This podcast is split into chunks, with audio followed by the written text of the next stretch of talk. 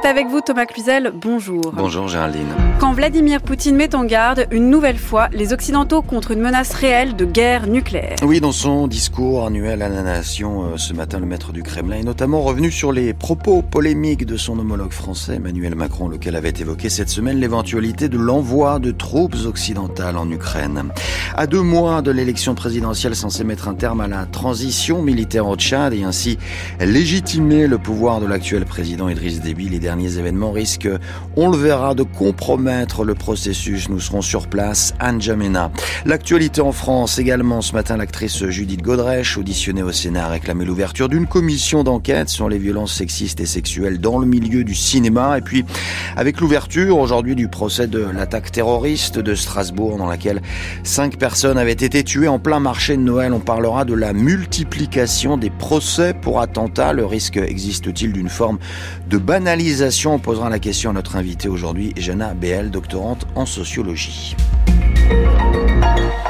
encouragé par euh, des avancées, euh, les avancées de ses troupes d'invasion en Ukraine, mais aussi par euh, la résilience de l'économie de son pays qui, malgré les sanctions occidentales, continue à résister. C'est un Vladimir Poutine plus que jamais conquérant et confiant qui, depuis ce matin, délivre son traditionnel discours à la nation, sorte de long monologue au cours duquel le maître du Kremlin définit devant l'élite à la fois politique et militaire les priorités de la Russie. Une grand-messe qui plus est très particulière cette année, et ce pour deux raisons. Tout d'abord parce qu'elle intervient en pleine campagne électorale, deux semaines avant la présidentielle, faut-il le rappeler sans opposition, et puis parce qu'elle se tient également à la veille des funérailles prévues à Moscou de son principal opposant, Alexei Navalny, dont Vladimir Poutine n'a jamais prononcé le nom en public, ni n'a d'ailleurs même commenté le décès dont on a appris la nouvelle il y a pourtant déjà euh, deux semaines. Sylvain Tronchet, bonjour. Bonjour Thomas. Correspondant de France Culture à Moscou, comme on pouvait euh, s'y attendre, Vladimir Poutine a donc de nouveau averti les Occidentaux, Sylvain, contre une menace réelle de guerre nucléaire en cas d'escalade du conflit en Ukraine. Oui, c'était euh, clairement attendu. Hein. Les propos d'Emmanuel Macron sur l'envoi potentiel de troupes de l'OTAN en Ukraine n'étaient évidemment pas passés inaperçus ici en Russie. Les médias gouvernementaux les avaient largement repris et Vladimir Poutine, qui a euh, plusieurs fois déjà agité la menace de l'utilisation de l'arme nucléaire depuis le début de ce conflit, a donc récidivé sans surprise ce midi à Moscou. Ils doivent comprendre que nous avons aussi des armes qui peuvent atteindre leur territoire. Et tout ce qu'ils sont en train d'imaginer en ce moment et qui effraie le monde entier crée un risque réel d'utilisation de l'arme nucléaire. Ce qui voudrait dire à terme la destruction de toute une civilisation. Mais qu'est-ce qu'ils ne comprennent pas? La réponse désormais classique finalement du président russe sur un ton presque badin. Ce qui était attendu aussi, c'est que le chef du Kremlin répète ce qu'il dit depuis des mois, à savoir que ce n'est pas la Russie qui a déclenché la guerre, que Moscou est prêt au dialogue, mais que ce sont les Occidentaux qui ne le sont pas. Rien de nouveau finalement, rien de nouveau à attendre quant à la situation en Ukraine. Un discours devant les assemblées particulièrement long cette année, 2h06, c'est un record parce que c'est aussi et surtout le candidat Poutine qui s'est exprimé à 15 jours de la présidentielle. Le président russe a distribué les milliards de roubles par brassée promettant subventions et baisse d'impôts. Merci Sylvain Tronchet en direct de Moscou. À l'heure d'une possible trêve de plusieurs semaines dans les combats entre Israël et le Hamas, le ministère de la Santé du mouvement islamiste palestinien a annoncé ce matin que le nombre de tués dans la bande de Gaza avait dépassé le seuil horrifiant des 30 000 depuis euh, l'attaque terroriste barbare du 7 octobre dernier. La guerre a transformé l'enclave en zone de mort et de très loin la plus mortifère des cinq conflits ayant opposé Israël au Hamas depuis que ce dernier a pris le pouvoir à Gaza, c'était en 2007. Les civils, en l'occurrence, payent aujourd'hui le prix le plus lourd dans les bombardements qui n'ont épargné aucune zone et forcé plus de la moitié des habitants à fuir leur foyer. Le calme semble en revanche revenu ce matin à N'Djamena après qu'hier le staccato des armes automatiques a retenti dans le centre de la capitale tchadienne. Un calme toutefois précaire. Le réseau téléphonique est encore fortement perturbé. perturbé. L'internet mobile est lui euh, totalement interrompu. Et puis surtout, tous ces événements interviennent après l'annonce du calendrier de la prochaine élection présidentielle. Alors toutes les forces d'opposition craignent aujourd'hui la perpétuation d'une dynastie débit, puisqu'à 37 ans, l'actuel président de la transition à la tête d'une junte après la mort de son père a été investi candidat par le parti majoritaire. Les précisions sur place de Carole Valade. Des rafales d'armes automatiques et des détonations d'armes lourdes ont secoué le centre-ville de Djamena vers 13h30 hier. L'armée a pris d'assaut le siège de l'opposant Yaya Dilo, accusé d'avoir planifié l'agression du président de la Cour suprême il y a une dizaine de jours. Le ministre de la Sécurité, Mahamad Sharfadine Margui, affirme qu'il n'y a eu aucune victime. Il n'y a pas eu de personnes blessées, il n'y a pas eu de personnes mortes. Il m'a semblé entendre des tirs venir de plusieurs zones. Est-ce qu'il y a aussi des événements dans d'autres zones? Ailleurs que le siège? Non, négatif, négatif. Ça, c'est du bruit avec des échos que vous entendez. Plusieurs des partisans de l'opposant avaient trouvé la mort la veille au soir dans des circonstances encore floues. Mais on ne sait pas si Yaya Dilo est vivant, mort ou prisonnier à l'heure actuelle. Pour le député d'opposition Brice Baymont, c'est un très mauvais signe pour la présidentielle à venir. Yaya Dilo fait partie du cercle familial du défunt maréchal. Et donc l'affaire a pris euh, une dimension familiale qui est en train de contaminer le climat politique global. C'est ce qui n'est pas normal dans une république. Actuellement, la vie reprend presque comme si de rien n'était. À N'Djamena, quelques blindés patrouilles, il y a des fouilles de véhicules, mais la connexion Internet reste coupée dans la capitale tchadienne. Et on vient de l'apprendre ce matin, le principal opposant à la junte a été tué dans un assaut de l'armée contre son parti. Joe Biden et Donald Trump, bien partis pour s'affronter lors de la prochaine présidentielle, porteront leur duel au Texas. Aujourd'hui, les deux hommes ont prévu de se rendre à la frontière sud des États-Unis avec le Mexique pour évoquer l'immigration, sujet euh, brûlant de la campagne quand le camp républicain accuse l'administration démocrate d'aggraver le flux de migrants avec sa politique de droit d'asile. La Maison Blanche assure de son côté que le Parti conservateur sabote délibérément aujourd'hui toute tentative de compromis sur la question. Et puis, euh, toujours dans cette course à la fonction suprême, Donald Trump bénéficiera-t-il d'une immunité pénale après euh, ses tentatives illicites d'inverser les résultats de l'élection de 2020 Hier, la Cour suprême a décidé de se saisir de la question à partir de la fin avril. Une victoire d'ores et déjà pour l'ex-président candidat à sa réélection et grand favori des primaires à droite puisque cet examen devrait retarder davantage son calendrier judiciaire. Les explications de Nathanaël Charbonnier. C'est une course contre la montre qui se joue et il faut reconnaître que pour le moment elle est plus en faveur de Donald Trump que du procureur spécial Jack Smith qui aurait aimé lui que la justice passe le plus rapidement possible, c'est-à-dire avant l'élection présidentielle de novembre. En jeu l'immunité totale ou non de Donald Trump.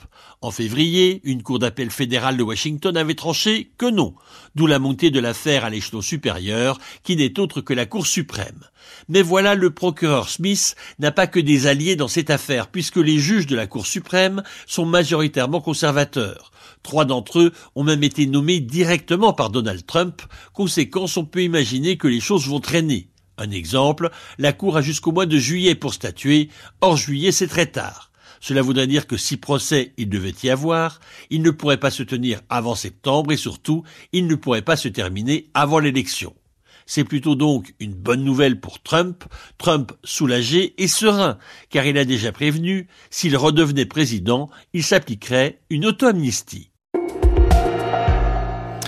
Ce soir-là, tous euh, étaient venus profiter du marché de Noël à Strasbourg. C'était le 11 décembre 2018. En à peine 10 minutes, cinq hommes allaient être abattus froidement et 11 autres personnes blessées par un multirécidiviste de 29 ans, shérif Shekat, fiché S pour radicalisation islamiste. Il sera retrouvé deux jours plus tard et abattu par la police. C'est donc en l'absence de l'assaillant que s'est ouvert ce matin le procès de cet attentat. Au total, quatre hommes soupçonnés d'avoir joué un rôle à des degrés divers dans cette attaque comparaissent devant la cour d'assises spécial. Un cinquième suspect pourrait être jugé seul ultérieurement. Alors pour les proches des victimes, on imagine combien l'attente aura été longue. On devine l'impatience à pouvoir enfin témoigner, obtenir des réponses et peut-être même guérir leur cicatrice cinq ans après les faits. En revanche, ce procès euh, n'a hélas plus rien euh, d'exceptionnel. Jusqu'à la semaine dernière encore se tenait celui des attentats de Trèbes et Carcassonne. En avril aura lieu le procès en appel de l'attentat de Nice et en novembre celui autour de l'assassinat de Samuel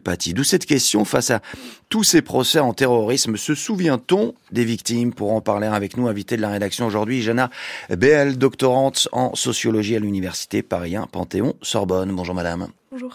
Diriez-vous qu'on assiste à une forme de banalisation avec bien sûr tous les guillemets nécessaires de ces procès en terrorisme? C'est vrai que le terme de banalisation est assez plurivoque, euh, mais en fait, donc au niveau euh, de l'institution, euh, on peut pas vraiment parler de banalisation puisque on a quand même des moyens exceptionnels qui sont mis avec la justice antiterroriste. Après, c'est vrai que ces procès s'enchaînent, mais on a voilà ces moyens, euh, des procès qui sont très longs, un mois, ça reste une durée exceptionnelle. Et après, au niveau euh, du suivi médiatique et populaire, finalement, en fait, c'est assez rare que l'opinion s'intéresse à ces procès et il y a toujours une minorité qui va les suivre, mais on ne peut pas vraiment parler de banalisation et le concernement euh, aux victimes va différer selon les positions des personnes. Mais c'est vrai qu'avec la, multiplication de ces procès se pose la question peut-être d'une d'une médiatisation euh, moins importante dès lors qu'un procès chasse l'autre finalement ben, en étant sur les bancs euh, des audiences, donc en suivant, en fait, euh, on a des temps d'audience qui vont être suivis euh, fréquemment, donc l'ouverture, souvent s'il y a des images qui sont projetées, les réquisitions, la fin, qui vont marquer donc ce suivi. et finalement, en fait, le procès des attentats de novembre 2015 a été extrêmement suivi et représente une exception. mais finalement, on a quand même un suivi de la presse assez fréquent sur tous ces procès-là. Dans quelle mesure euh, cette forme de banalisation conduit-elle aussi une sorte d'invisibilisation des victimes, celle euh, de l'attentat de Nice par exemple, sur laquelle vous avez d'ailleurs travaillé euh, et qui s'était déjà senti oubliée? Alors en fait, euh, donc on peut avoir un concernement euh, en fonction euh, des victimes, en fonction de leur position sociale, du lieu de l'attentat, où on va se sentir plus ou moins concerné. C'est notamment les travaux de Jérôme Truc sur cette question. et ce concernement va expliquer qu'on s'intéresse à ces victimes, à ces attentats, à ces procès. et les victimes de Nice ont pu se sentir oubliées par rapport à celles de novembre, où le concernement était peut-être plus facile, puisque c'était la capitale qui était attaquée, un mode de vie commun. Ce, procès qui s'est ouvert ce matin témoigne euh, d'un autre aspect quasi systématique à chacun de tous ces procès en terrorisme, c'est l'absence du principal accusé. Euh, là encore, quelles conséquences sur le travail de reconstruction des victimes? Ça peut avoir euh, effectivement un aspect assez frustrant parce qu'il peut y avoir une exigence de vérité euh, sur ces procès-là et cette vérité est difficile à appréhender puisqu'on est souvent sur des accusés euh, qu'on peut appeler euh, de second couteau qui ne vont pas être directement en lien avec la préparation de l'attentat et donc ce, ce, besoin de réponse est souvent frustré. Qu'est-ce que nous disent tous ces procès aujourd'hui de la question de la radicalisation? Car même si les accusés sont absents, on interroge évidemment leur parcours. Alors euh, ça nous dit surtout qu'on a un prisme euh, très religieux en France où on va considérer euh, la radicalisation sous le prisme dans, ces procès djihadistes de l'islam, alors que les travaux sociologiques vont plutôt montrer que c'est la religion occupe une place très secondaire finalement dans ce processus de radicalisation, que ça fait appel à d'autres mécanismes sociaux plus classiques sur un besoin de repère. et donc c'est peut-être un euh, un biais de l'institution euh, judiciaire qui va se concentrer sur euh, l'islam alors qu'il y a d'autres facteurs à prendre en compte. À, ce titre, justement, depuis 2016 et la chute de Daesh, on est passé d'attentats projetés, c'est-à-dire fomentés par des, des hommes venus de Syrie, entraînés dans les camps du groupe État islamique, à des attentats dits inspirés, c'est-à-dire commis par des hommes au fond isolés. À, quelle différence est-ce que cette bascule a, a conduit dans le déroulé des procès? Euh, je pense qu'il y a une dimension euh, beaucoup plus politique euh, pour les, les, les, attentats qui vont être projetés, puisqu'on a vraiment cette idée de conflit, de, de, dimension internationale, alors que sur cette menace inspirée, ça va être aussi une part assez indicible et d'incompréhension de citoyens qui vont préparer tout seuls ces attentats. Et donc voilà, cette incompréhension que des citoyens français puissent seuls sur le territoire préparer des actes une dernière question, ce, nouveau procès qui s'est ouvert ce matin va encore interroger la qualification terroriste, notamment euh, pour ceux qui ont fourni les armes aux tueurs. Or, la semaine dernière, la Cour d'assises avait redessiné précisément les contours de cette, de cette infraction. Oui, alors c'est une, infraction qui est très critiquée, euh, l'association de malfaiteurs terroristes, euh, parce qu'elle peut être assez floue euh, dans sa définition juridique. Et c'est vrai que pour donc le verdict euh, du procès des attentats de Trèves et Carcassonne, seule une accusée parmi les huit a finalement euh, été retenue pour cette caractéristique. Et en fait, la Cour a réaffirmer euh, le besoin d'actes matériels, euh, puisque donc cette euh, infraction repose sur l'existence d'un groupe terroriste, l'élément objectif qui est donc l'acte matériel de préparation et l'élément subjectif qui est l'intention de participer au groupe en ayant connaissance de son dessin terroriste. Et parfois ces éléments ne sont pas suffisamment prouvés pour condamner les personnes. C'est bien compris. Merci, Jana BL, doctorante, je le rappelle, en, sociologie à l'Université Paris Panthéon-Sorbonne, d'avoir répondu à notre invitation. Merci. également à Pierre Chabert pour la préparation. C'était l'étape euh, la plus délicate et hier, le Sénat a finalement accepté d'inscrire l'interruption volontaire de grossesse dans la Constitution, évacuant ainsi les derniers doutes entourant l'adoption définitive lundi prochain à Versailles de cette réforme historique et même unique au monde. Des Césars au Sénat, quelques jours seulement après avoir interpellé la profession du cinéma, Judith Godrèche avait rendez-vous ce matin dans le cadre solennel du Palais du Luxembourg, invitée par euh, la délégation aux droits des femmes, l'actrice devenue la nouvelle figure de pro de la lutte contre les violences sexuelles sur les enfants depuis qu'elle a porté plainte a trouvé là un, relais politique à son discours en expliquant ses attentes et notamment, Oran Richard, comment la libération de la parole pouvait se transformer en avancée législative. Judith Godrèche a demandé au Sénat l'ouverture d'une commission d'enquête sur les violences sexistes et sexuelles dans le cinéma. Elle a aussi appelé à imposer un référent sur les tournages avec un mineur, une personne formée et neutre qui n'est pas payée par la production. Il lui faut une personne qui soit sa personne. Il lui faut une personne avec qui elle puisse aller s'isoler, une personne qui puisse la représenter. Il lui faut son médiateur. Il lui faut quelqu'un qui puisse rentrer dans la pièce comme son garde du corps, le garde de son âme, et dire Elle ne veut pas enlever son pull. Vous ne lui ferez pas enlever son pull. Au jour d'aujourd'hui, cette personne n'existe pas n'existe pas. Devant le Sénat, elle estime également que les castings doivent être mieux réglementés, puisque c'est un moment où les jeunes filles peuvent se retrouver dans des situations vulnérables. Je vous demande donc de m'aider à faire en sorte que les enfants et que les violences euh, sexistes s'arrêtent dans mon milieu. Et comme vous l'avez dit, cette société, cette petite société du cinéma n'est que le reflet de notre société. Et le reflet également des 4500 témoignages qu'elle a reçus depuis son appel à libérer la parole, des témoignages qui ne concernent pas seulement le milieu du cinéma.